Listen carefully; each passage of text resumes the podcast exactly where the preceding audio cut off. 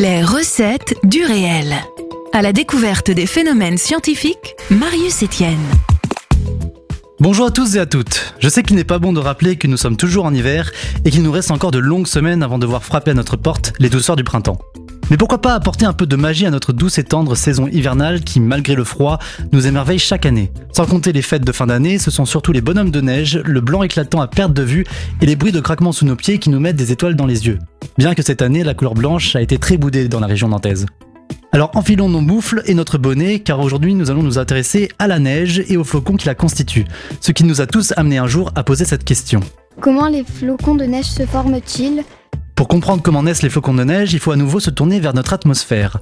Ces petites œuvres d'art de la nature prennent leur source dans les nuages et doivent réunir trois paramètres essentiels pour se former.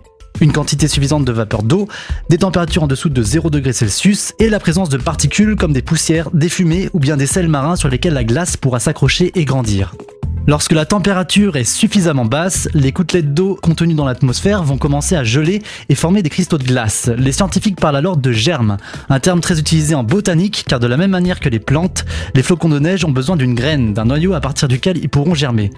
Ces cristaux de glace vont croître dans le nuage au fur et à mesure qu'ils absorbent des molécules d'eau contenues dans l'air et deviennent de plus en plus lourds. À un certain moment, la forte densité des flocons est telle que les cristaux de glace ne peuvent plus flotter dans le nuage et tombent alors vers le sol. Dans leur chute, les cristaux vont continuer de s'étendre en tentant de prendre le plus de place que possible sur un même plan. Car oui, lorsque les flocons naissent, ils cristallisent sous la forme de petits feuillets, c'est-à-dire qu'ils s'étalent sur une grande surface. Similairement à des avions à papier ou à des parachutes déployés dans les airs, la grande surface des flocons leur permet de flotter et de ralentir leur chute, ce qui explique pourquoi la neige tombe plus lentement que la pluie. Maintenant, concentrons-nous sur leur forme. Si on regarde de plus près un flocon de neige, on peut observer une véritable structure artistique qui a été dessinée par la nature. Comment expliquer l'origine de ces petites rosaces de l'hiver? Il faut savoir que de nombreux scientifiques se sont intéressés à la structure de ces cristaux tombés du ciel, et tous s'accordent à dire qu'il n'existe aucun flocon de neige semblable à un autre. Ils sont donc tous uniques. Pour lever le mystère derrière cette particularité naturelle, le physicien japonais Ukichiro Nakaya avait décrit plus de 3000 clichés microscopiques de flocons. Il avait pu identifier que la glace cristallisait selon ce qu'on appelle une symétrie hexagonale, ce qui signifie que les flocons de neige en grandissant adoptaient des formes avec 6 branches.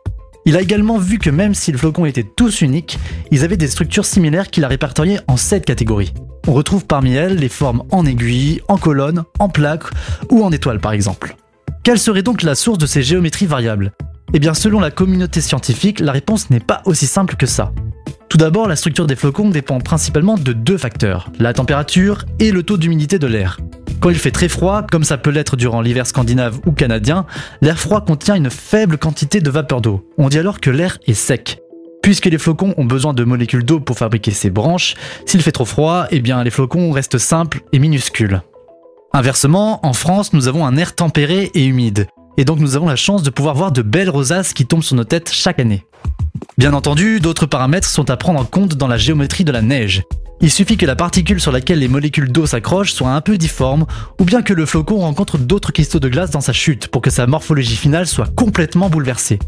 Il y a aussi la possibilité que le flocon ait adopté sa structure sous l'effet de variations de température lorsqu'il flottait dans son nuage d'origine, qui expliquerait également sa complexité. Donc la prochaine fois que vous côtoierez les paysages blancs de l'hiver, arrêtez-vous quelques minutes et contemplez la neige sous vos pieds, car derrière chaque flocon qui la constitue se cache une histoire unique et merveilleuse. Pour finir sur une petite info, sachez qu'il y a environ 1 million de milliards de flocons de neige qui tombent chaque année sur le monde. C'est assez de neige pour réaliser un bonhomme de neige par personne sur Terre toutes les 10 minutes. C'était Marius sur Sun, le son unique. Je vous retrouve dans deux semaines, même jour, même heure, pour d'autres recettes. Réécoutez cette chronique sur le site et l'appli de Sun.